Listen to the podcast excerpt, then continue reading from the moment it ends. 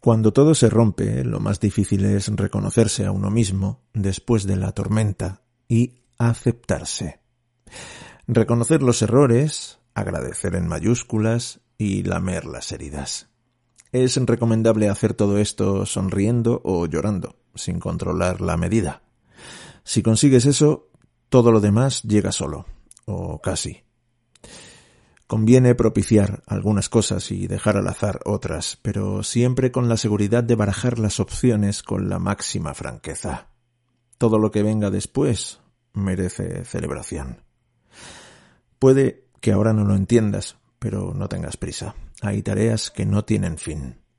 Las emociones son un puzzle que se hace y se deshace a cada rato. Volveremos a empezar cada vez que todo parezca terminar. Bienvenidos, bienvenidas, mi nombre es César y esto es Sin Razón Aparente.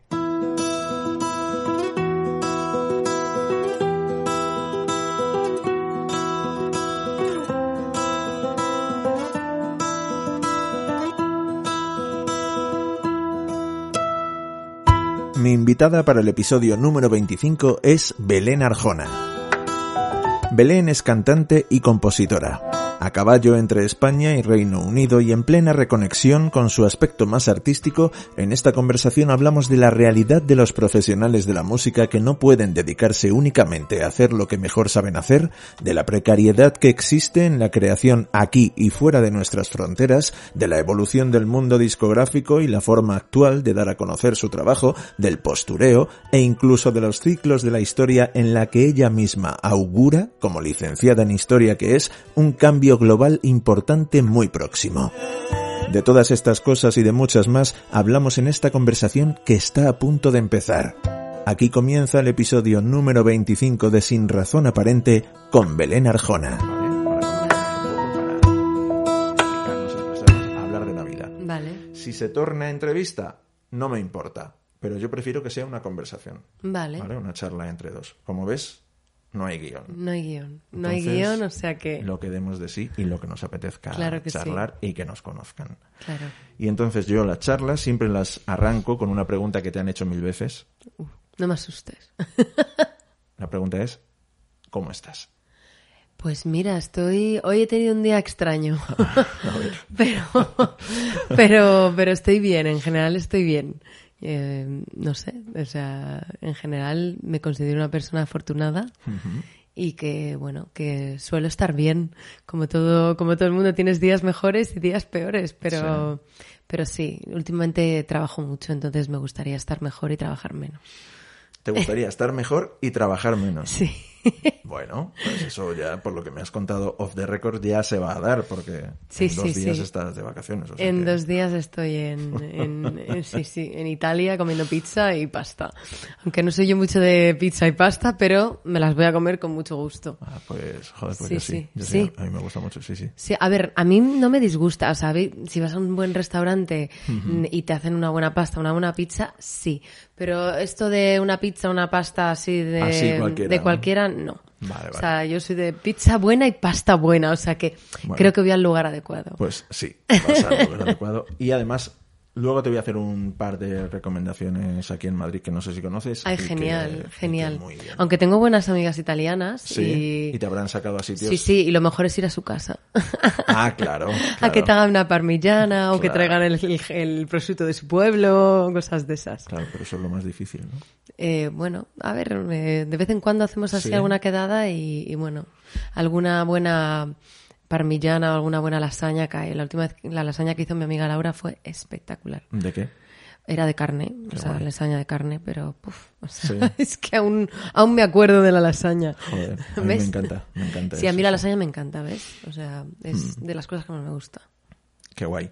Bueno, como la gente ya conoce lo que haces musicalmente, quiero que vayamos un poquito más allá. Ok, Quiero que me cuentes en qué estás y cómo estás. ¿En qué estoy? Sí.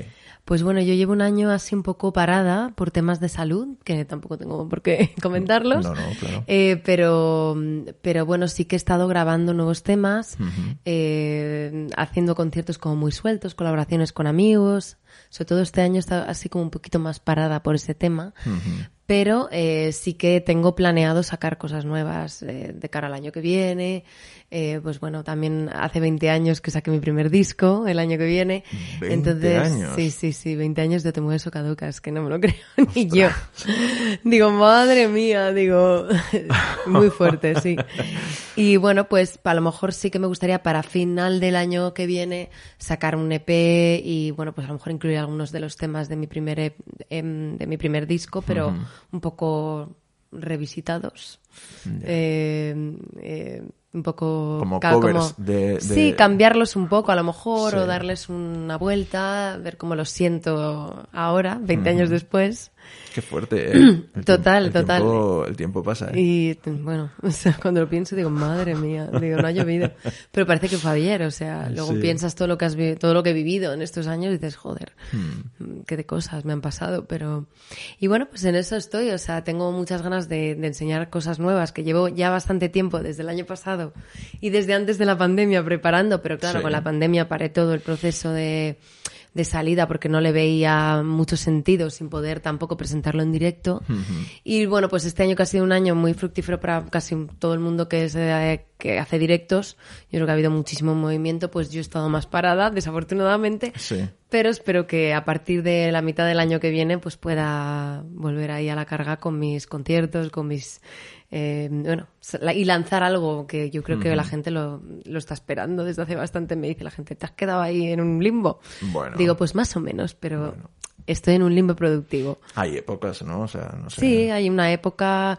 Hombre, yo llevo una época así un poco extraña porque también entre Inglaterra y España, yendo y viniendo, también he hecho muchas cosas allí que a lo mejor pues aquí no tienen tanta repercusión. Claro.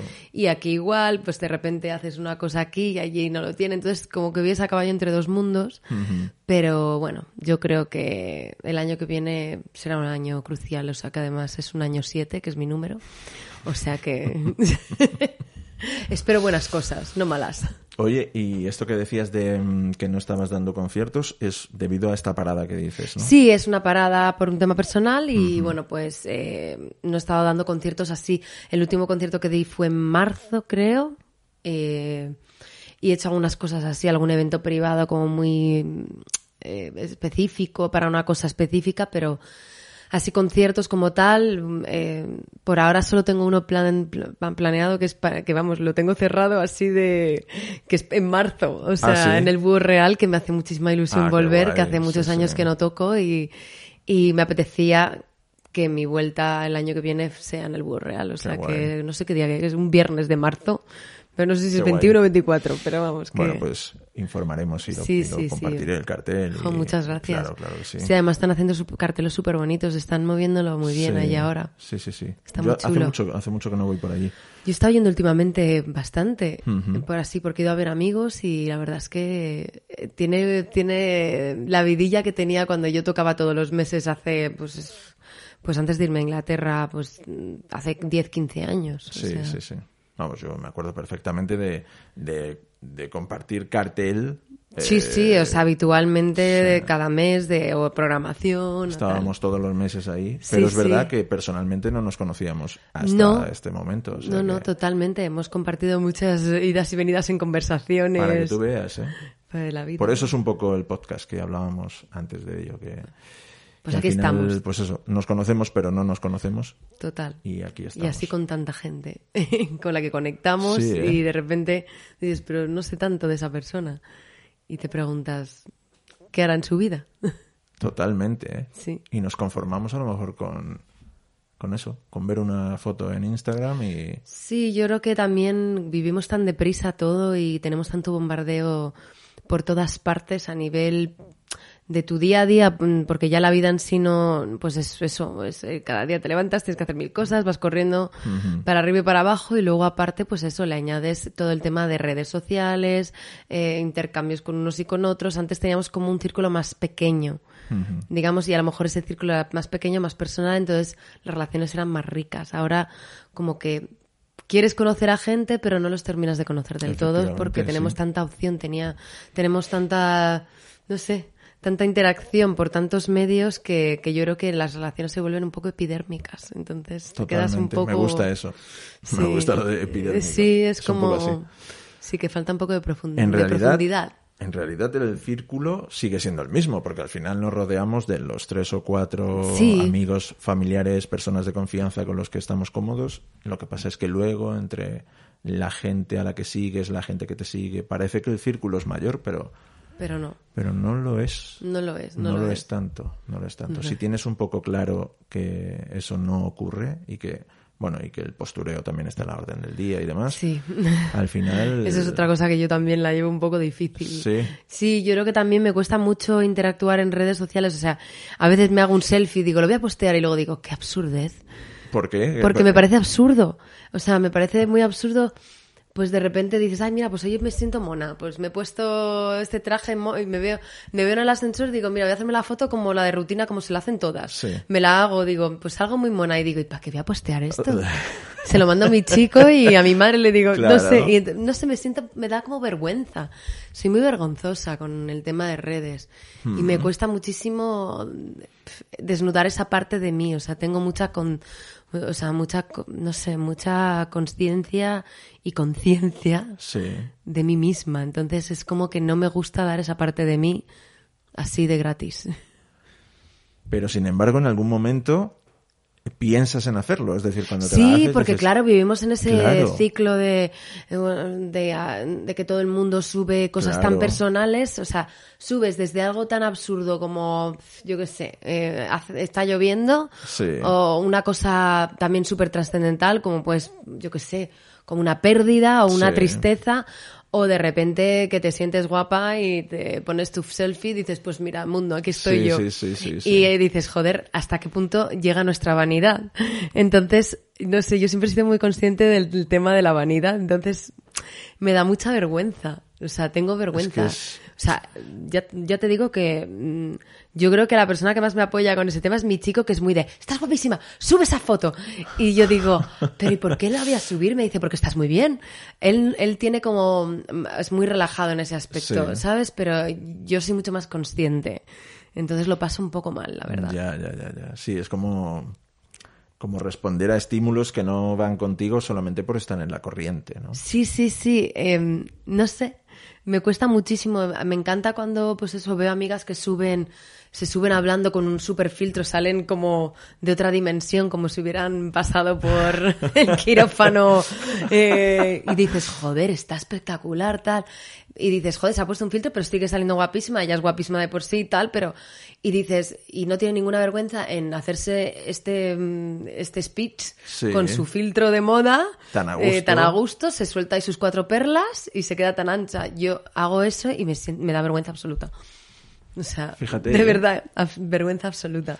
Es que es curioso, no me extraña, pero es curioso que, que luego de repente te subas a un escenario y ahí... En un escenario Es yo es ahí soy cosa. es otra cosa. Yo otra soy cosa. mm, yo soy animal de escenario, o sea, tú me subes a un escenario y pierdo la vergüenza cantando, no hablando, hablando digo muchísimas tonterías en mitad de canción y canción, pero la gente me dice, "Deberías de ser cómica también", digo, pues no te digo yo que no, digo, me sale una vena de vergüenza absoluta. Sí. Pero sí, yo creo que tengo el lado de la vergüenza, aunque luego siempre en el escenario he sido como muy echada para adelante, como muy pasional y tal. Luego tengo el lado Belén, el lado de, ay, qué vergüenza, ¿sabes? Ya. Como, por ejemplo, hablar en público para mí es como el, el horror más absoluto. O sea, ¿Ah, sí? en la universidad, cada vez que tenía que presentar algo, los profesores me decían, Belén, tómate un respiro, sal y vuelve a entrar. Porque lo pasaba fatal y todo el mundo me decía, pero si tú cantas delante de miles de personas. Claro. Digo, ya, digo, pero yo ahí tengo seguridad de lo que hago. O sea, ahí Sí, sí, sé sí. que lo que hago, lo hago con mi seguridad, sé que estoy haciendo algo de verdad, genuino, que, que me sale de dentro.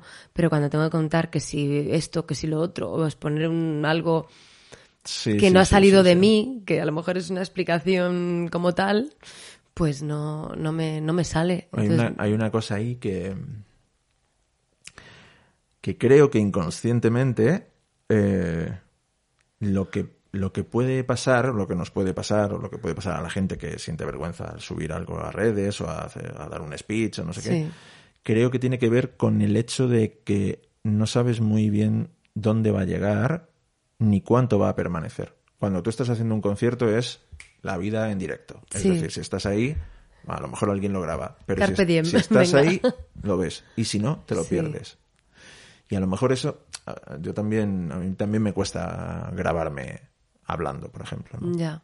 Sí, no sé. A mí hay algo en, en mí como que me para, eh, que no, no, no, no tiene sentido ciertas cosas. Ya. Para mí no tienen sentido. Entonces, mm, pues digo, ¿por qué voy a pasar este rato? ¿O por qué voy a compartir esto si no le veo sentido? Ya, ya, ya. Entonces, a lo mejor, no sé. Es, O sea, eh, en ese recorrido que haces entre que haces la foto y lo vas a colgar, hay muy poco tiempo en el que tú deduces que... que no. que Que no sé. Por ejemplo, ayer, eh, bueno, eh, y esto tiene más sentido, eh, me grabé cantando una canción que me encanta, es una canción que me gusta muchísimo hace pues como 15 o 20 años y que vi al artista hace como un mes.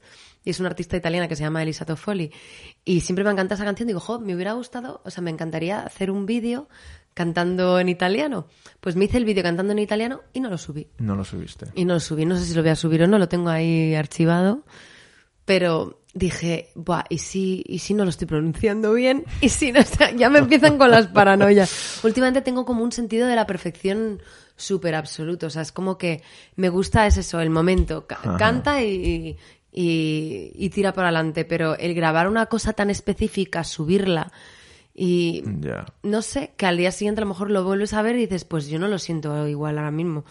Entonces, para mí el cantar es eso, o sea, sentir, sentir el momento. Es que yo recuerdo de discos de cómo estaba sintiendo en ese momento cuando estaba cantándolo. O sea, que a lo mejor si escucho una canción mía de hace ocho años, noto lo que estaba sintiendo, o sea, me escucho cantar y noto lo que estaba sintiendo en ese momento cuando lo canté en ese momento. Pero obviamente esa canción la he cantado en miles de conciertos y la he sentido diferente. Entonces a mí me gusta entender la música o, o el expresarme de esa manera. O sea, algo que, que no sea tangible, que sea como que lo has vivido. Es que, o sea, lo estoy analizando contigo, ¿eh? Un Sí, poco, sí, estoy soy un poco- Por, por darle una vuelta. Lo que estoy pensando es que a lo mejor... mm, bueno, cuando uno hace un concierto o graba un disco, sabes muy bien eh, cuál es el fin, digamos, ¿no? Pero cuando tú grabas un vídeo para subirlo a redes, no está muy claro ni No. a quién va dirigido, ni si tiene coherencia con lo que tú sientes, piensas, el hecho de subirlo. Claro, porque a lo mejor ¿Sabes? subir una canción así momentánea, dices, ¿y por qué voy a subir esto? Entonces luego dices, jo, tengo canciones nuevas, digo, pero no las voy a subir aún, porque claro, prefiero sacar eh, Claro. eh, y enseñarlas ya bien grabadas, que estoy grabando y estoy dedicando tiempo a eso Sí, para... sí, sí, sí. Entonces eh, vivimos como, yo siento que estoy ahora mismo como viviendo en un limbo. O sea, me siento como que el mundo de la música eh, vivo como en, en una, o sea, en un antes y un después, o sea, en medio, como en un limbo. O sea, no me cuesta muchísimo adaptarme a las nuevas formas de, de cómo, es- cómo la gente está compartiendo la música, de esa forma tan que cantas una canción, te puede ir muy bien y mañana no se acuerda nadie de ti. O sea, como que no puedes transmitir quién eres tú como tal. O sea, antes grabábamos discos, contábamos historias, podías explicar por qué has escrito esas has escrito esas historias durante un tiempo. Pero ahora es como de, no, ahora tienes que sacar un single y vas sacando singles y luego ya no sé qué y, y tienes que hacer como cosas como muy inconexas. Sí, Entonces a mí esa- con inmediatez. Exactamente, entonces a mí esa inconexión me hace vivir mm, en un, en un puñetero limbo. Claro, claro. Y digo, joder, digo, no quiero parecer como que soy una antigua, porque no me considero, o sea, creo que estoy muy al corriente de todas las cosas que pasan, pero sí que sí que siento que pertenezco a otro momento de la industria musical y que me está costando adaptarme a los nuevos tiempos, muy a mi pesar de, de que, bueno, que estoy en todas las redes sociales, que intento estar al día, que, que bueno, que, que es lo que hay, pero me parece que falta, falta la magia que se está perdiendo. Se está perdiendo. De hecho, vamos, es que yo creo que de aquí a unos años la gente no va a poder hacer música de forma profesional. Mm, va a poder hacer música mm, de forma como un hobby y a lo mejor hay alguno y otro que puede vivir de ello de forma profesional, como pues si haces bandas sonoras, si haces, porque bueno, pues ahora mismo como hay tanto man- tanta demanda de contenido visual, siempre tiene que ir acompañado de un, de un contenido eh, eh, De audio. de audio, o sea, entonces pues esa gente sí que tiene posibilidad. Pero el artista como tal que creaba un mundo y suyo y luego lo sacaba y lo compartía con el mundo Sí, y entiendo. que podía tener una trayectoria y vivir de su música y levantarse por la mañana y decir, me voy a tomar un café, voy a escribir una canción porque sé que va a haber gente esperando a escucharme y voy a comer de esta canción. Eso ya es como una utopía. Lo siento mucho porque con Spotify, todo, eh, todas las plataformas digitales ya se han cargado esa posibilidad. O sea, porque ya no hay una remuneración para el músico. O sea, ya no existe es una remuneración muy, muy básica, muy efímera. Los que están ganando dinero son los gigantes como tal, pero Sí. no, no el, no el músico. O sea, hay músicos obviamente que, y- que, que están viviendo de la música y que les va muy bien. O sea, gente que, muy, que es muy potente a nivel, que lleva muchos años en esto y que, que bueno, pues que permanecen ahí.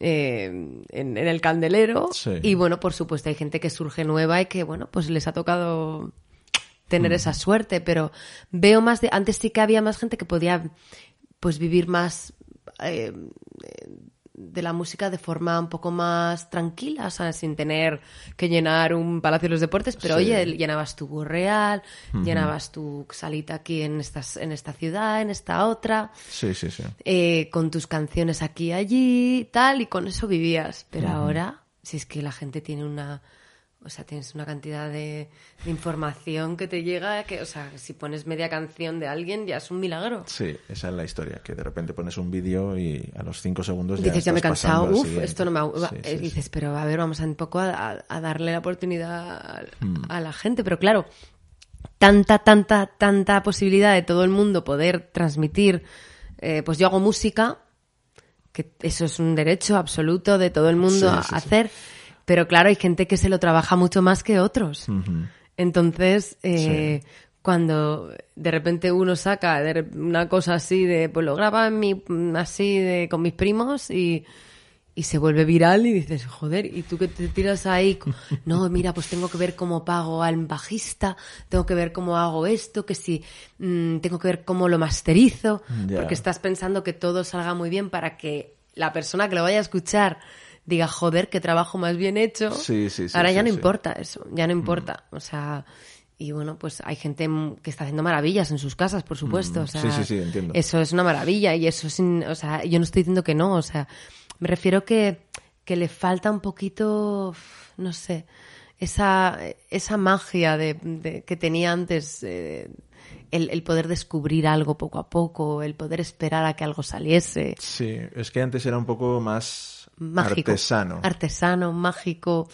No sé. Yo. Sí, como que había un trabajo detrás enorme. Enorme. que luego si tenías la posibilidad de exponerlo en directo se notaba Ya. muchísimo, grababas en un estudio, en un estudio ahora es menos caro que antes, antes Claro. llevabas tus músicos de estudio, grababan todo perfectamente. Eh, es que había una coherencia, digamos. ¿no? Claro. Y, o sea, esa coherencia que antes se llevaba a cabo en la grabación de un disco de 10, 12 canciones, que tú intentabas que tuviera una coherencia interior. Claro, entre las darle un canciones, sentido Poner todo. esta antes que esta, porque Sí, si no. sí, porque si no, a lo mejor esto no tiene sentido. Hmm. Bueno, incluso yo en mi primer disco es que tengo hasta intros en las canciones Claro. con ruiditos y cosas Claro, claro. O sea, todo Eso tenía un sentido. Eso ya es como que. Bueno, la, la última que ha podido hacer algo así, Rosalía, sí que, por ejemplo, sus- todos sus discos, o sea, el- los que tiene, Sí. tienen un poco ese, eso, esa línea, ¿no? De Sí, poder, sí. pero que- porque ya ha tenido esa suerte de, de hacerlo tan, tan bien para el público de hoy, para el público de ayer y para el público del futuro, Sí. Que dices, chapo, tía, o sea, me quito el sombrero, Sí, sí, o sea, es innegable que, que, o sea, tienes una visión muy, muy global del pasado, Sí. presente, futuro. Si hay alguien que lo ha entendido, desde luego es, Es ella. ella, ¿eh? o sea. Y luego, aparte de eso, que no solo que, que es un artista que dices, "Uy, es que mm, canto, eh, no, es que canta, produce, escribe, mm, o sea, eh, eh, trabaja el audiovisual, o sea, es, Sí, sí, sí. es un artista, pues eso, 360, muy global, que a lo mejor, pues eso, otros artistas éramos solo, pues, cantábamos, componíamos, éramos buenos en directo, pero a lo mejor no tenías esa, no, ahora voy a mirar, eh, visualmente veo que Sí, quiero sí, ser sí, así sí. y tal. Tenías la que necesitar ayuda de otra gente, de, jo, pues Mm. mira, voy a hablar con mi amiga fulanita, que es estilista, a ver qué me recomienda o tal. No, o sea, hay gente que tiene una visión muy global de qué quiere representar en el mundo Mm. y me parece increíble, o sea, ya quisiera, vamos, me encantaría ser así. Sí. O sea, yo creo que también es, hay que trabajarlo, o sea, por Claro, supuesto. claro. O sea, que si tú dices, quiero mm, sentarme y pensar muy bien qué quiero transmitir, pues eso también es un trabajo, o Mm. sea, pero necesitas mucho tiempo. Y la gente lo que no tiene ahora es tiempo. Claro. Es que no tenemos tiempo. Es así. Desde luego, la sensación que da es que esos eh, reductos en los que algunos músicos vivían, que estaban mm, no entre la no popularidad y la popularidad, estaban en ese lugar. En ese que- lugar que podían vivir que- muy, muy bien Sí. de la música. O sea, podías vivir pues como el que va a, a trabajar hoy en día Sí, sí, a la oficina Tranquilamente. tranquilamente. o sea, Hacían una sala Galileo, se llenaba, hacían al mes siguiente clamores, se se llenaba. llenaba y tú mientras pues podías estar haciendo tus canciones para poder hacer eso que esas salas se llenasen en un futuro porque tenías otras cosas que transmitir Sí. y de repente hacías una gira pues de las ciudades más importantes Sí, da la Eh, sensación de que eso se ha diluido sí un poquito. se ha diluido Es y verdad. bueno pues es un poco pues hay algunos que sí que lo siguen haciendo y que tienen esa suerte tienen la infraestructura para hacerlo pero yo noto que también la música está quedando para mucha gente que, bueno, pues que a nivel económico viene están bien en su familia y pueden vivir de Claro. ello porque les mantienen o porque les ayudan o porque... Entonces creo que está saliendo mucha gente ahora adelante porque son gente que vienen de, de familias bien, Mm. Que me parece estupendo, pero antes pues mucha gente venía pues de, de, pues de, de, a lo mejor de, de, familias más humildes Claro. y de repente pues pegaban un petardazo y, y se volvían mega famosos. Entonces ahora creo que mm, creo que la música ha quedado para las clases medias altas y Wow, altas. eso, eso que has dicho, ¿eh? Sí, eh, desgraciadamente, es- porque yo lo veo que es así, o sea, tú dime como alguien que vive en una casa con seis hermanos y que tiene que traer dinero a casa porque si no, no comen y cómo están las cosas a día de hoy y a la vez quiere crear y quiere ser creativo y quiere em, Sí, pone e irse difícil. con sus amigos a, imagínate, ahora que ahí se lleva mucho el tema del, del urban y tal, o sea, y quieres irte a rapear a no sé dónde, quieres, y, eh, sí, pero es que la realidad es otra. O sea, Hmm. Sí, o te man- o sea, ¿de qué comes? Porque ahí no te van a dar un duro por irte a hacer esto o lo otro hasta que no empieces a tener un, o sea, un- una base de seguidores que te sigan. Entonces, hay que ver la realidad de la situación. La realidad es esa. Sí, O sea, sí, sí, sí. Es una realidad, mm, o sea, que la tenemos enfrente de las narices, o sea, sin, o sea, es que no, yo no, no le veo otra, o sea, no- por supuesto que habrá gente que venga de, de, de, de- de- ¿cómo se dice en español? Es que me sale la palabra en inglés, de backgrounds como más humildes. Sí, sí, sí. Y que por supuesto que, que, que de repente les pegue un petardazo y salga todo genial. Claro, claro. Pero ahora es que es que necesitas tanta infraestructura, desde necesitas poderte pagar un videoclip, necesitas hacerlo todo, todo como muy, hacértelo a ti mismo todo. Mm, sí. Entonces, o tienes muchos amigos, también mucha gente, yo tengo también compañeros dentro de la música que, que piden muchos favores. Oye, te hago esto y tal, y yo te pincho Hmm. Claro. aquí, porque yo pincho aquí. un trueque, ¿no? Pero, y, pero luego tú me haces el vídeo por esto, o tal. Entonces, yo creo que hay que, hay que o volver al trueque, que puede ser una opción, pero claro, ¿con qué, ¿de qué manera el trueque? Porque claro, si tú eres un, imagínate tú eres eso, un cantautor, como somos nosotros, que haces tus canciones, tu música, tu tal, y tú no eres ni, yo qué sé, no puedes decir, pues soy DJ o mm, soy, no sé, Sí, sí, no puedes sea. ofrecer algo que sea, que puedas hacer un intercambio, el trueque ya se vuelve más difícil. Claro. Porque a lo mejor es como, digo, un músico como tal, o sea, un bajista, un guitarrista, bueno, pues te graba las guitarras de tu disco, pero luego tú eh, me promocionas. Claro, pues ya ahí tienes un extra porque eres guitarrista, eres. Entonces el músico como tal sí que está teniendo ahora mismo muchísimo movimiento. O sea, los músicos ahora están teniendo una explosión que.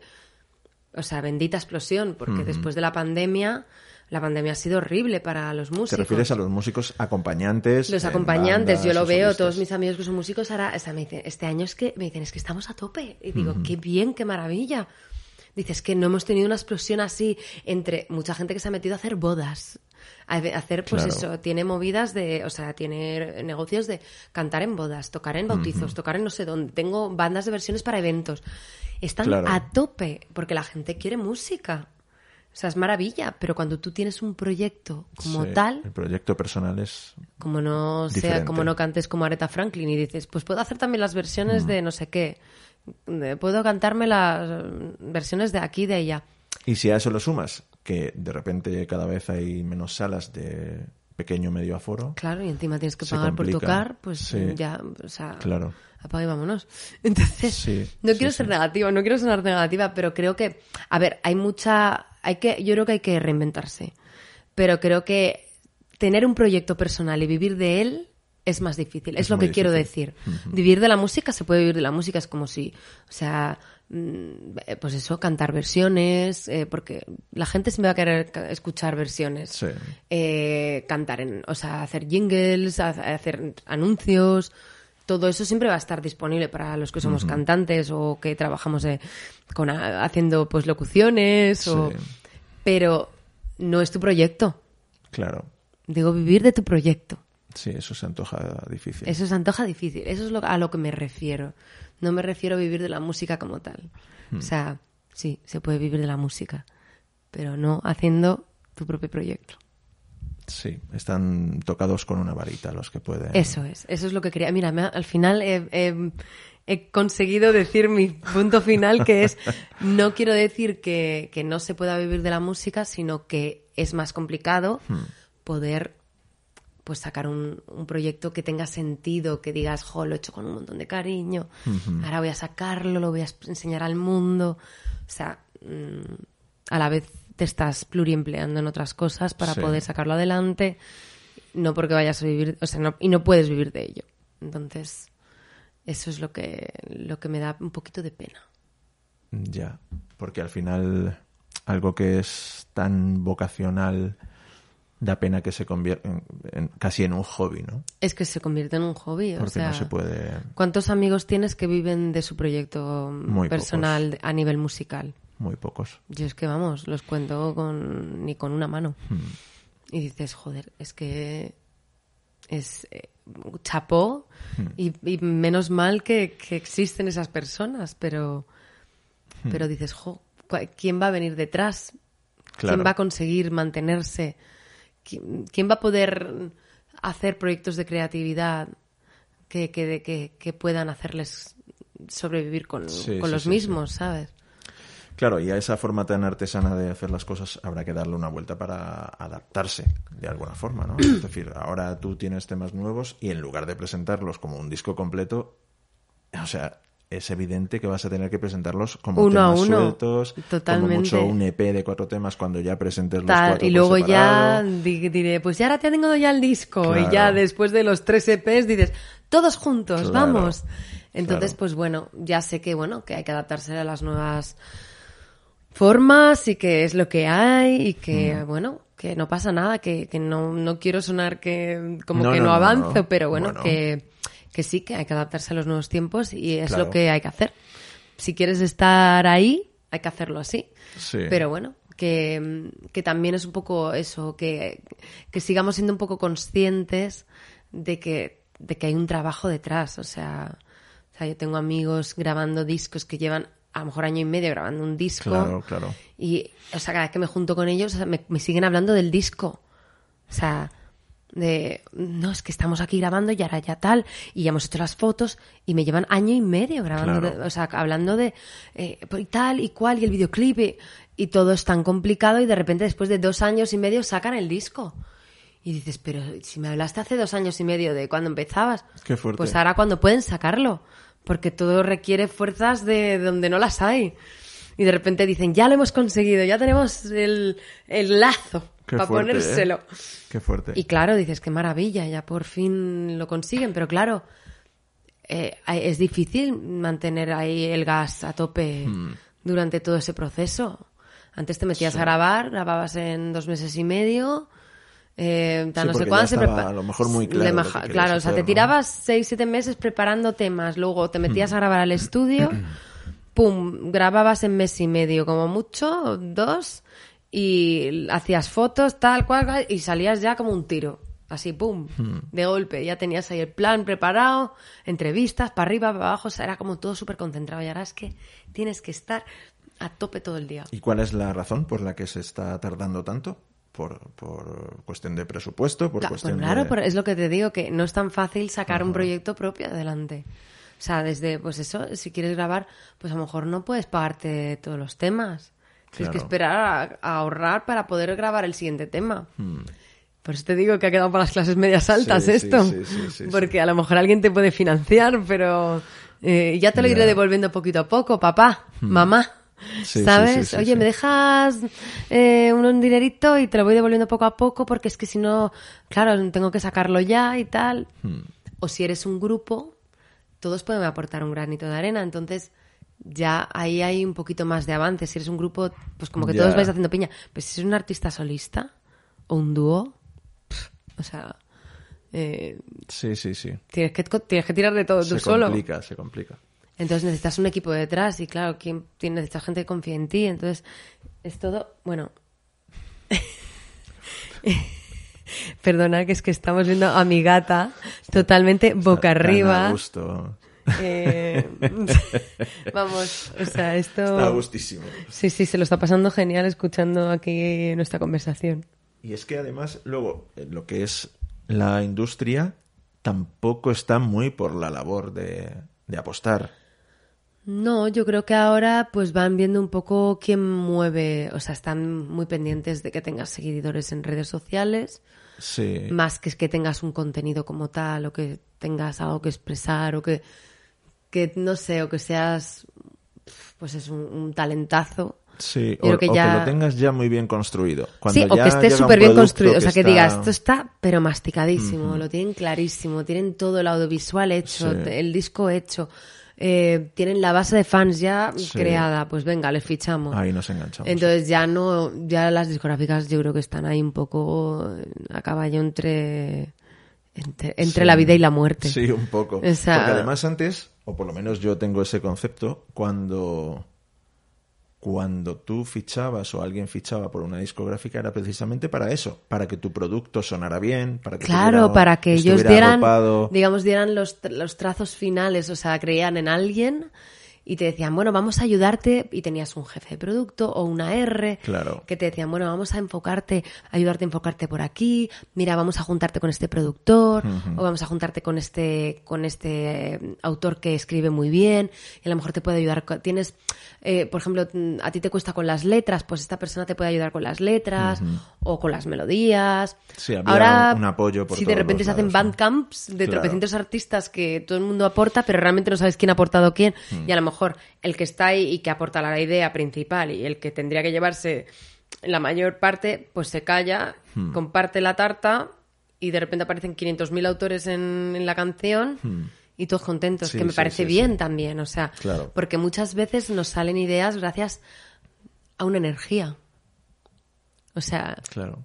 a mí me ha pasado de escribir temas con otras personas que a lo mejor la gran mayoría de la canción es mía, pero solo por cómo, porque he estado con esa persona y lo que he sentido en ese momento y lo que de repente eh, me ha dicho cuatro palabras que de repente me han iluminado una parte de mi cerebro y me han llevado hacia otro lado, la Sí. canción ha terminado redondeada por y, y terminada por eso.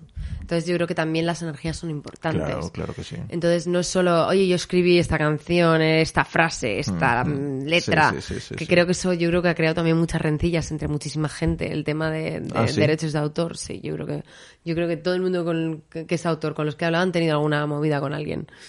De no, porque es que Ah. escribí esto, es que no, es que yo había escrito esta parte, es un rollo esto. Entonces yo siempre digo, mira, la tarta para todos. Claro. Digo, mejor la tarta para todos porque es que al final, si sale bien, genial. Y si no sale bien, pues, Pues también. También genial, sí. Entonces, y el rato que hemos pasado. Hmm. Y entonces, pues, y el buen recuerdo, ¿no? De, cre- de crear algo, o sea. Entonces, pues bueno, yo creo que hoy en día está todo como un poco, está todo como muy mezclado. ¿Tú crees que está por definirse? Yo creo que- tiene que pasar algo más para que Mm. se defina. Yo creo que sí. Hmm. Yo creo que sí. Pero Puede bueno, ser. yo creo que estamos viviendo una transición global a nivel mundial muy grande. Y creo que estamos, mm, estamos muy ciegos de todo lo que está pasando a nuestro alrededor, Hmm. de todo que, o sea, que, que estamos en constantes cambios como muy extremos, y creemos que seguimos viviendo en el estado del bienestar y que, Ya. y que mañana vamos a tener luz y agua, pero mirar, o sea, aquí a, a unos miles de kilómetros estamos en Ucrania y, y de repente tu casa la han bombardeado. Entonces, creo que estamos en un mundo muy idílico. Ahora vivimos en un mundo eh, mentalmente muy idílico, pero creo que, que hay muchos cambios a nivel global que, que nos van a afectar a, a- a todos los niveles. Sí, sí puede ser. Entonces sí. puede que todo eso también nos replantee cómo expresarnos.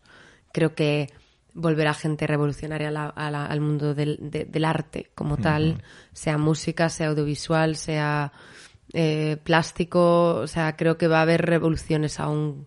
Todavía falta, ¿no? Yo creo que falta porque creo que estamos pasando una etapa muy convulsa de la que no queremos ser conscientes.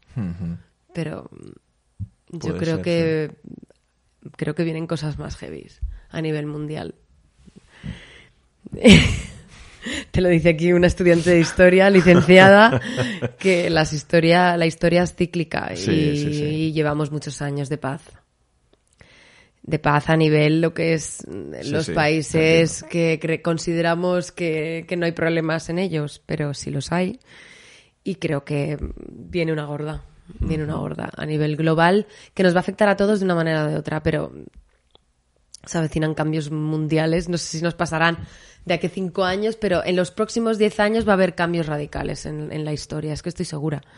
Porque estamos viviendo etapas muy convulsas y no queremos ser conscientes de lo que está pasando en el mundo. Pero ahora, cuando estalló la guerra de Ucrania, estábamos todos, madre mía, madre mía, pues ya está ahí la guerra y sigue ahí y- Sí. y, tú como el que tú sigues tu vida.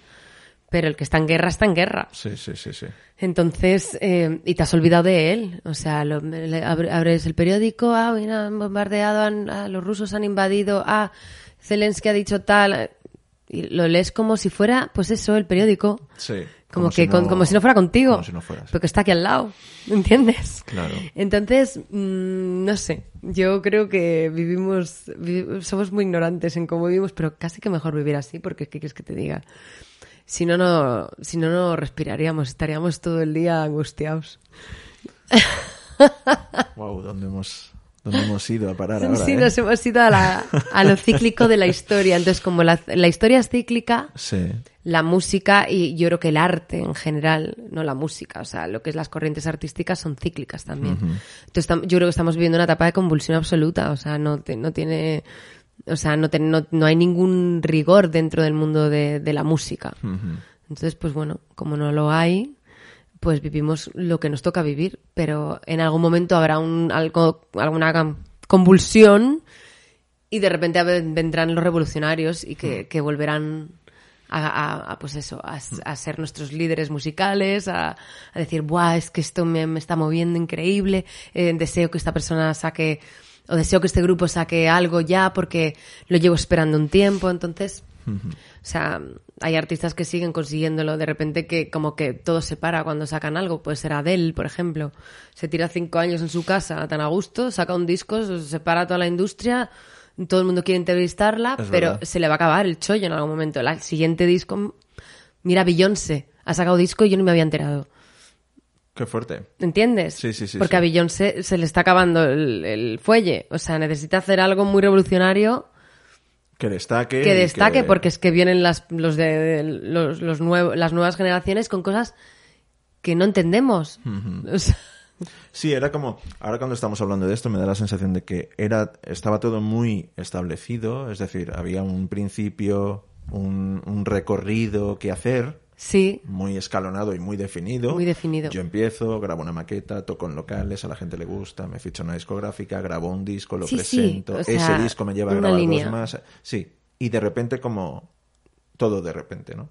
sí ya no hay una línea de acción no hay en una cambio, línea da la sensación de que estos artistas que, que parecen productos, a mí me da la sensación de que están muy estudiados.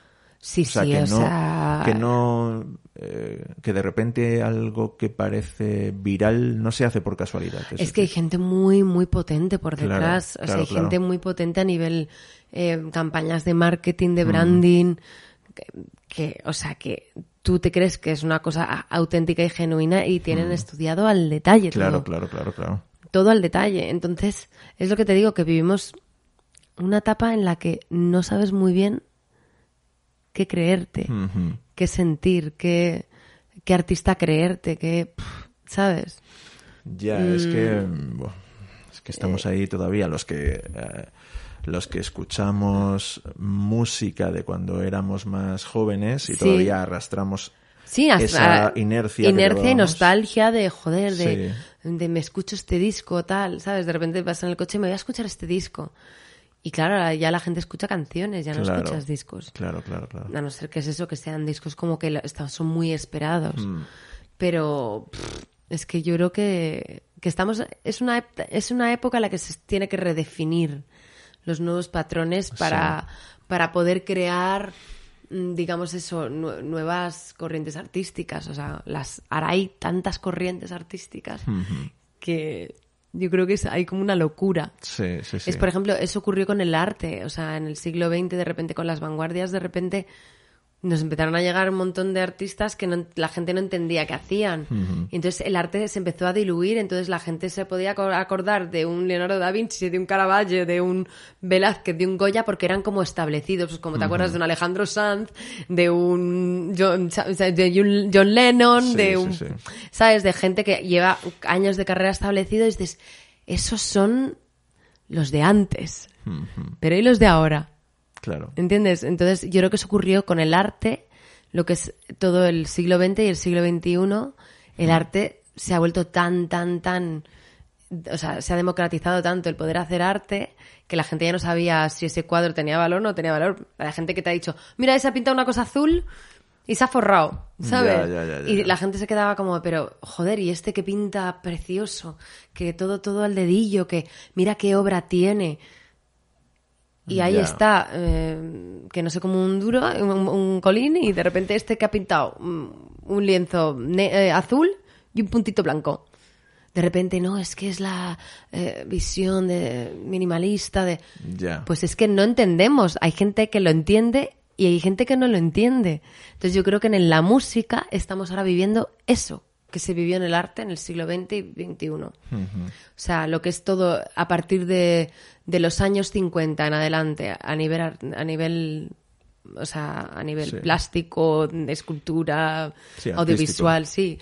Y eh, se está viviendo en la música eso. De la gente, Jan, tú no voy a cantar mi disco en una salita, ¿no? Ahora la gente dice, no, es que tengo unos audiovisuales, tengo una performance, tengo... Claro. Pues eso igual en el arte, es cuando de repente te venía aquí un instalador de- y te hacía Sí, una sí, performance y tenías a una tía colgada de un cuadro mirando así durante media hora y, y luego se iba a tomar un bocadillo y volvía y eso era parte de la expresión del artista. Y hay gente que no lo entendía. Pues yo creo que estamos en ese punto de que hay mucha gente que no entendemos muchas cosas aún. Sí, es como que actualmente la, la corriente que se sigue es esa corriente de supuesta frescura, ¿no? Sí, Algo así, sí, de bueno, es lo que quieren expresar en ese momento. efectivamente. Entonces hay que entenderlo. Entonces lo- los que venimos de las estructuras de antes Sí. tenemos que entender que eso es lo que viene. Hay que entenderlo. Igual que pues eso, los niños que nacen ahora saben manejar un iPad como si fuera Claro.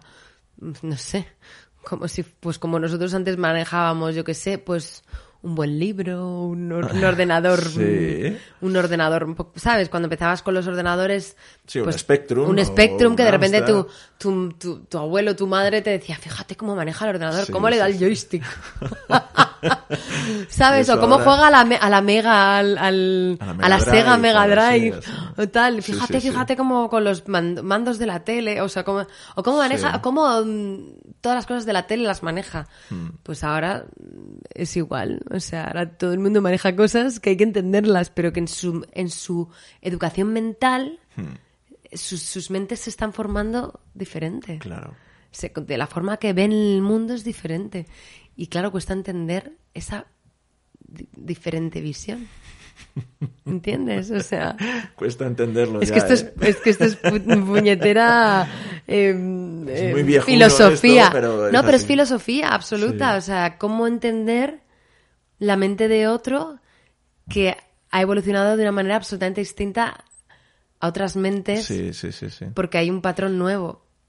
Es el patrón de, o sea, digital, el patrón de la inexistencia de dónde vienen las cosas, Sí, sí, sí. de las nubes, de la información, de la, del data, de... Sí, a mí una cosa que me llama mucho la atención y es que antes se cuidaba mucho, por ejemplo, a la hora de grabar música, que los músicos fueran muy profesionales, que sonara todo muy orgánico, que sonara todo real. Real. Y ahora ya no se, No, por eso te no se que... pero ni siquiera en muchos, en muchos casos, en la gente que antes trabajaba así, siendo muy real, de repente te pones un disco y suena un poco MIDI y dices, oh, Uh, ¿Qué ha pasado? ¿qué ha pasado con estas trompetas? Que podías haber llevado tú al mejor Al trompetista. mejor trompetista y o has alguien- decidido tocar un teclado y una... Eh, Se llama mm, comodidad.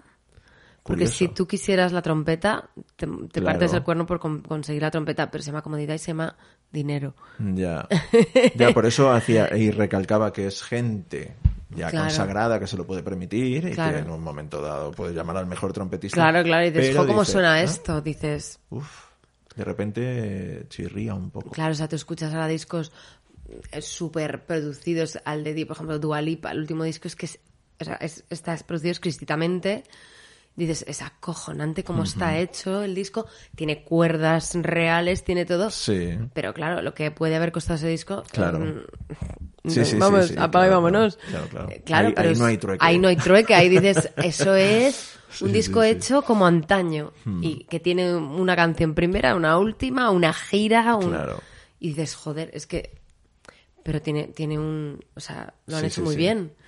Porque es un artista que está entre el presente y, el futuro. O sea, entre el pasado y el futuro, totalmente. Porque es una veinteañera súper mm, cañón, súper buena cantante, súper buena compositora, pero que vive entre el, entre el formato antiguo, que es sacar su disco, su promo, su tal, pero luego pues sus redes sociales a tope, sus millones de seguidores, sus vídeos extraños Sí, sí. de que se hace una foto de, de la oreja y de, y de, de repente de una foto difuminada, de repente que se sube un vídeo con un filtro vestida de gato. Sí, sí. O sea, que vive totalmente entre los dos mundos, entre el antes y el después. Entonces, eso es un artista que lo puedo entender. O sea, yo podría o sea, entender sacar un proyecto de esa manera. Pero ahora es que no sé. O sea, vivimos ahí en un mundo un poco extraño. Un poco raro, sí. Sí. Mira, hace poco hablaba con, con Juan Celada de, precisamente del, del sonido de los discos y yo le Sí. decía, claro, o sea, antes se cuidaba mucho, uno eh, quería ir al mejor estudio a grabar con los mejores Claro, y el que es músicos. un, encima que es musicazo él, Claro. o sea, Querías ir a grabar con los mejores músicos para que tu disco sonara exquisito. perfecto. Y yo le decía, claro, y ahora la cosa se plantea de otra forma. O sea, los ingenieros de sonido tienen que ser de otra forma porque tú vas a un estudio a grabarlo todo de puta madre y de repente quien te va a escuchar lo hace en, en, el una- altavoz del móvil. Del móvil. O en el del coche, que es de cualquier manera, Claro. o en el JBL de su casa. Sí, sí, sí. Que bueno, que están bastante conseguidos, pero no es la. Como antes, que te lo ponías ahí en tu. eh, en- Sí, que había un ritual Un ritual, incluso, sí, bueno, ¿no? sí, o sí, sea, sí, es, es que eso- es como, pues bueno, sí, es. es es otro, es, es otro acercamiento, es otra, cosa. O sea, antes el- los ingenieros joder, tenían una mesa NIF para mezclar una Claro. De la hostia, tal. Claro. Ahora ya, mm, no, te lo mezclo en mi casa. Hmm. Con mis cuatro ocho tonterías, porque voy a sacar lo Sí, mismo sí, sí, sí. que comprándome una mesa NIF de medio millón de euros. Sí, de hecho Juan hacía hincapié en eso precisamente, que los ingenieros también ahora, a pesar de cuidar el sonido para grandes equipos, también estaban muy orientados a escuchar a las la pequeñas producciones y poder móvil. hacer mm, también vivir de ello. O sea, el ingeniero tiene que seguir viviendo de, de masterizar, de, de- entonces pues toca adaptarte a los nuevos tiempos. Yo tengo un montón de amigos que son ingenieros, eh, uno en particular que, que, pues eso que está mm, pues eso adaptándose a la, a la- pues tengo que hacer esto de forma más pequeña. Si es un disco tocho, pues a lo mejor me tengo que ir a alquilar en un estudio con la mesa porque ya no me merece a mí la, la pena tener el estudio montado ni la mesa. Sí, no me sale a cuenta. Entonces todos los patrones, todos los trabajos, todo, pues eso, o sea, es que todo está, eh, to- la era digital está cambiando todo, entonces, Hmm. pues hay que adaptarse, o sea, creo que nos estamos adaptando, pues a marchas forzadas y bueno, pues a un momento también la gente dirá hasta aquí, hay que hacer las cosas así, ¿sabes? Pero estamos en constante, hay una constante evolución, o sea, vivimos como en una convulsión constante. Entonces, eh, es lo que toca. Históricamente es lo que toca. Sí, sí, históricamente es lo que toca, es lo que digo yo. O sea, yo creo que vivimos eso, estamos en una etapa de cambio absoluto. Hmm.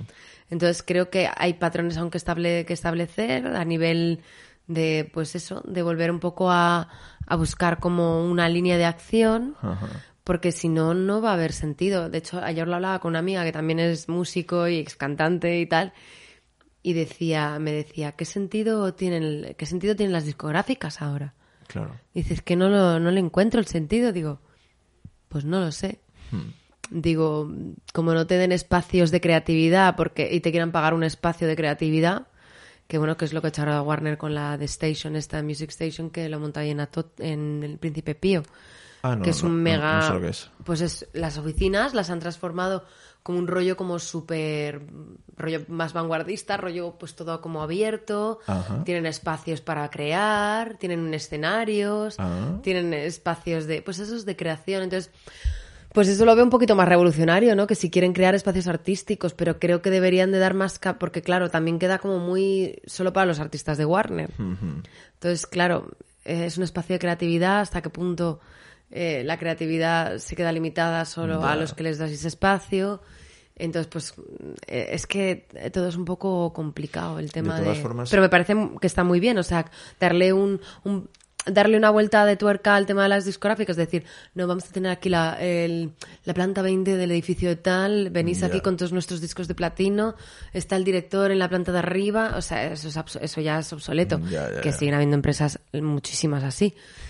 Pero creo que si las empresas musicales quieren adaptarse a los nuevos tiempos, me parece bien que creen nuevos espacios y que los espacios sean de, si quieres hablar con el presidente de tu empresa, o sea, de, para que tú estás haciendo música, que digas, es que quiero hablar con el presidente de mi empresa, no que sea como de, no, no puedes hablar con el presidente, ¿no? O sea, si tú me has fichado, tengo que, tiene que haber una ori- oriental, o sea, que, la, que, que digamos que la Horizontalidad, horizontalidad, eso, o sea, la comunicación sea más horizontal Claro. que, como veíamos antes, la pirámide del direc- el director artístico, el fulanito, Ya, el ya, menganito, y decías, bueno, me ha hablado el, el presidente. Y era como de, "Pf, pero si ese señor lo que sabe hacer son números, Claro. no sabe nada de tu música. Claro. Pero claro, nosotros lo veíamos como, madre mía, el presidente. ¿Sabes? Entonces, pues, De todas formas, la industria todavía tiene, eh, digamos, la sartén por el mango en cuanto a la promoción del artista Sí, y, aun- por ejemplo, a posicionarlo en una emisora de Por radio. ¿no? supuesto, o sea, el tema de emisora de radio sigue muy, Claro. muy condicionado, o sea, muy, manejado eso, por sí. las, eh, bueno, pues los antiguos sistemas de, de rotación y de, de- pasa que yo creo que ahora todo va por, por inversión. Ya antes Claro. también, si la emisora les gustaba la canción, podían apostar más o menos, pero ahora ya va todo por inversión, por sponsors, por, o sea, creo que ahora hay mucho, mucho tema económico detrás. Claro. Y luego también, pues eso, el tema de posibilidad. Ahora muy, el- mucho la exposición en, en listas de Spotify, que pues eso, los curadores eh, tengan, eh, ¿sabes? Que tengas conexión con algún curador que pueda eh, meter tu canción aquí o allí. Entonces es todo, o sea, es que es un mundo diferente, o sea, pero eh, por ejemplo Spotify es- es más o menos los curadores es un poco como hacía antes. Pues eh, los de la radio que escuchaban los 900 discos y decían, pues vamos a hacer nuestro playlist. Y si a lo mejor a un locutor les gustaba más tu tema, pues lo ponían en la, en la hora que estaba Claro. eh, con su programa, pues te ponían un extra de veces, porque te, les gustaba tu historia y, y creían tu proyecto y bueno, pues se entablaba también una relación personal, ¿no? Entonces, pues yo creo que ahí, pues ahora Eso las no no Supongo que también ahora, pues eso, tienes que crear pues esos lazos con la gente que, que lleva todo ese tipo de, de listas y de... Ujú. Y de o sea, sí, de, de listas, porque son listas.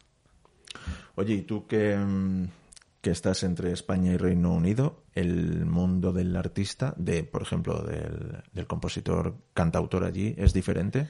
¿Se, Eh, se valora más, se valora menos? A ver, yo creo que se valora igual.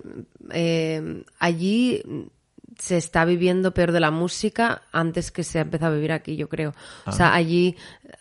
Tú allí puedes tocar todos los días del año si quieres. Eso sí, que te pagan en algún sitio, Ah, espérate sentado. O sea, allí todo el mundo toca y toca por dos duros.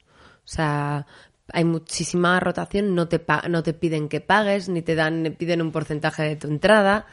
Pero sí que a lo mejor si vas moviendo gente, sí que ya puedes llegar a un acuerdo con la sala. Pero si tú empiezas a tocar y empiezas de cero y empiezas, o sea, mm, puedes tocar en cualquier sitio porque hay tanta opción, no es como en Madrid que tienes cuatro salas para tocar, allí es que hay tropecientas salas. Ya. Entonces yo me acuerdo cuando estaba más establecida allí, tocaba muchísimo, mis proyectos los podía presentar, o sea, mi música la podía presentar en donde yo quisiera, porque no me pedían hacer ni versiones ni nada, decían, vale, me mola tu música, veniros el viernes a tocar con tu banda, entonces tocabas y a lo mejor te daban de cenar. Qué fuerte. O a lo mejor no te dan nada, te decían, ha ido muy bien, le ha gustado bastante, venga, te cierro otro bolo eh, en un mes. Y ya cuando de repente ya empezabas a crear un poquito de base y tal, te decían, venga, pues todos los viernes aquellos pagamos 30 euros a cada músico. Hostia. Y así. Y luego, pues yo en Inglaterra viví muchísimo, muchísimo de cantar boleros, de cantar cosas en español. O sea, de cantar en sitios, de repente pues te contrataban para cantar en un sitio súper bonito, canciones, eh, boleros o rancheras. Y de repente decías, madre mía, ¿qué hago yo cantando esto? Pues lo cantaba. Lo hacía con mucho orgullo, ¿sabes? O sea, sí. porque podi- estaba comiendo de lo que de lo, o sea, de mi garganta, cantando pues canciones y bueno, pues metí alguna mía de vez en cuando, ¿sabes? Pero allí tienes mucha más opción de poder presentar tu proyecto a nivel de, de salas, de en cualquier sitio, puedes tocar lunes, martes, miércoles, jueves, viernes, sábado, domingo. Qué fuerte. Yo Pero había no- semanas que tocaba todos los días. O sea, y lo máximo que te podías sacar en esas, en- del lunes a domingo, 100 libras. En esos 6, 7 días. Y claro, entre mm, comer fuera, ¿eh? sí, sí, allí comer de la música es muy complicado. Es que yo pensaba que era otra historia allí. Muy complicado. Eso sí, hay más opción de. eh, hay mucha opción, hay como mucha rotación de que puedes, de repente pueden salir trabajos así como random, de pues eh, me han pedido una banda de con sus temas propios y de repente te pueden pagar un extra, así de, de- pues te pago 300 libras y tocas, porque hay mucha rotación de música, o sea, pero también hay un montón de gente haciendo música, o sea, a mí me acuerdo cuando salían cosas aquí en España, mira qué alternativo, qué guay este grupo, y claro, yo viviendo allí, y es que veía grupos como esos a patadas, gente, Claro. mm, pero gente talentosísima, que los veías tocar en el mismo, en el mismo garito que Sí, tú, sí, sí, sí. eh, a la misma hora, y diciendo, "Jo, este tío tendría que estar llenando estadios, ¿sabes? Y Qué dices, fuerte. ¿cómo puede estar aquí y le están pagando, la, pues eso, el pan de pita y unos macarrones? Hostia, me parece un poco Sí, heavy eso. O sea, sí, sí. Pensaba que me ibas a responder todo lo contrario. No, no. Que allí se valoraba más, que era... Allí valoran mucho el músico, o sea, sí que tienen como una, como una especie de más respeto hacia, hacia el oficio, ¿vale? Ajá. Pero a nivel económico, o sea, Hostia, pues es un poco... es contradictorio, es como te doy la... Pro- Sí, sí. ya, aquí te dicen, te cobro el 25 o el 30% porque toques en mi sala. Ajá. Allí no te cobran, te dejan presentar tu tema tus temas en todas partes, pero no te pago, te dejo el espacio. Entonces un poco Wow. arma de doble filo, ¿sabes? Ya, ya. Entonces, a ver, yo cuando he estado allí haciendo música, jo, me ha costado muchísimo hacerme ahí un hueco, o sea, de, de tocar y tocar y tocar y terminar, pero vamos, muerta Hombre. y que ya empiezas, dices, ay, mira, aquí ya me pagan, aquí ya me ofrecen tal, aquí ya... me-". Y de estar y de estar y de estar y de ver gente muy potente, de decir, madre mía, este, este tío, esta tía o este grupo, o sea, Sí, son sí, sí. espectaculares, o sea... De decir, es que vamos, si yo fuera de una discográfica los fichaba con los ojos cerrados y, y de repente, pues, eh, Qué fuerte. Claro, luego pues cosas, por ejemplo, yo a Dua Lipa la vi muy al principio allí en Londres y dije, pues esta tía lo va a petar mm, muy a lo grande. Qué y guay. obviamente quien la fichara, mm, vamos, lo vio clarísimo. Pero de repente ves a grupos que dices, jo, es que qué pas, qué habrá sido de este grupo que era tan, que eran tan buenos. Y te metes a buscarle, me meto a buscarles a lo mejor en redes y pues Y han roto el grupo o, o saqué, no, pues es que fulanito se fue al norte de Inglaterra y tiene otra banda y dices, pero ¿qué pasó? Nada, pues que las discográficas no terminaban de ficharnos, no podíamos comer de ello y bueno, pues así termina. Claro, claro. Hay que Es así. la vida. Entonces yo creo que ahora aquí yo creo que está pasando más lo que empieza a pasar, empezaba allí, o sea que, que pues que muchísima gente toca, hay tanta opción de que puedes contratar, que no vienes tú a cantar, pues viene otro. Claro. Antes no, antes decías, no, no, en mi sala quiero que taque fulanito, menganito. Sí. Ahora es como de, vale, pues si no te caes tú, pues ya meto, ya llamo, no te preocupes que el programador llama a otro. Hmm. Llama al programador a otro y meten a otro y ya está. Entonces, yo creo que se está empezando a hacer más el modelo de allí. De, bueno, pues eso, volver a la precariedad del músico. Pues qué pena, qué pena. Jo, La verdad. La verdad es que es un mundo, eh, es un mundo que yo creo que lo, lo tienes que amar porque, Mm. eh, por amar, por- porque sí. Pero no, no tienes que esperar nada de él. Sí, no se pueden tener expectativas, ¿no? No.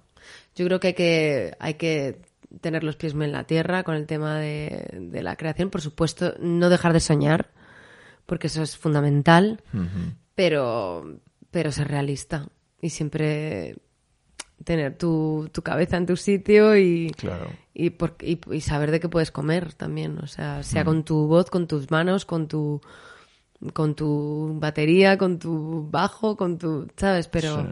buscar otras formas y reinventarte, reinventarte de muchas formas. O sea, ya te digo que hay miles de amigos míos cantantes que están haciendo bodas, bautizos, comuniones y que les Y va lo de... sabrá también que, que se están dedicando a cosas que no tienen nada que ver con cantar. Eso es la mayoría. Claro. eso es la mayoría. Claro. Pero luego complementan con, pues eso, con me ha salido un bolillo aquí, me ha salido un bolillo allá.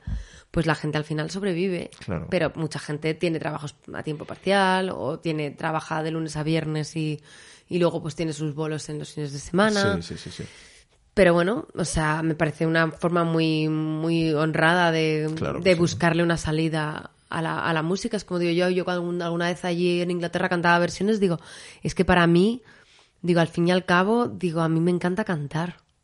O sea, vale, me encanta componer y, y contar las historias que compongo, pero también me encantó, o sea, yo empecé cantando cuando era una niña. O sea, yo cantaba.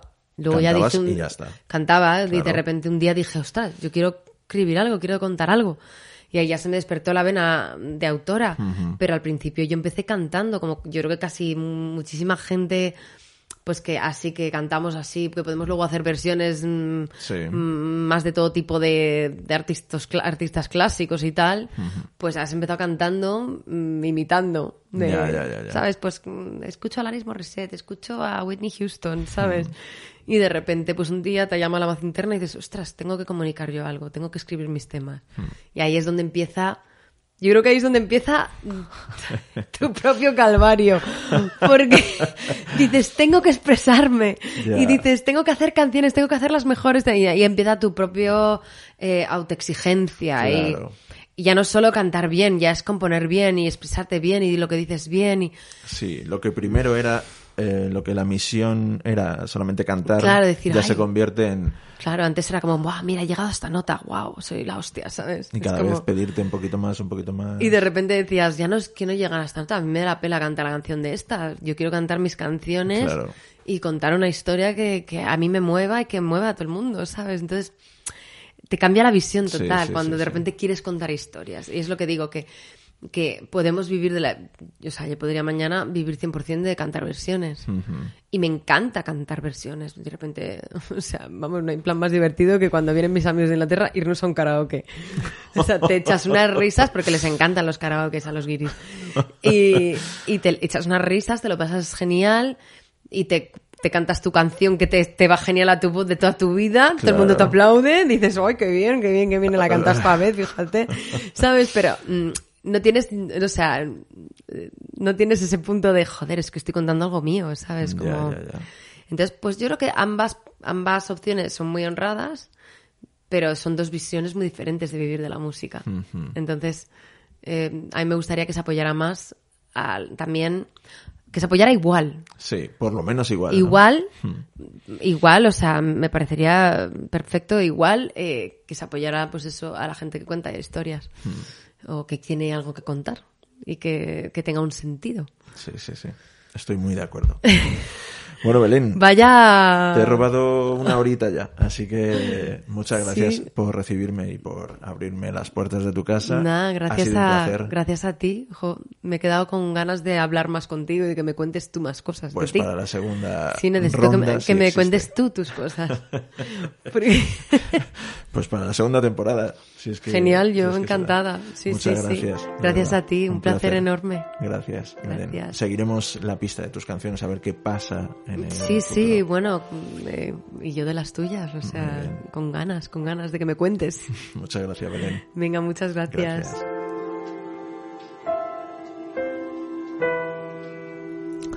Pues hasta aquí la conversación con Belén. Una conversación muy interesante y llena de realismo. Ha sido genial conocer a Belén en persona.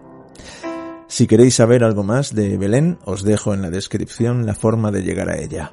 Y por mi parte, nada más. Si este podcast es de vuestro agrado, compartidlo y hablad de él a vuestra gente. Gracias por escuchar. Un placer como siempre, cuídense y pásenla bien.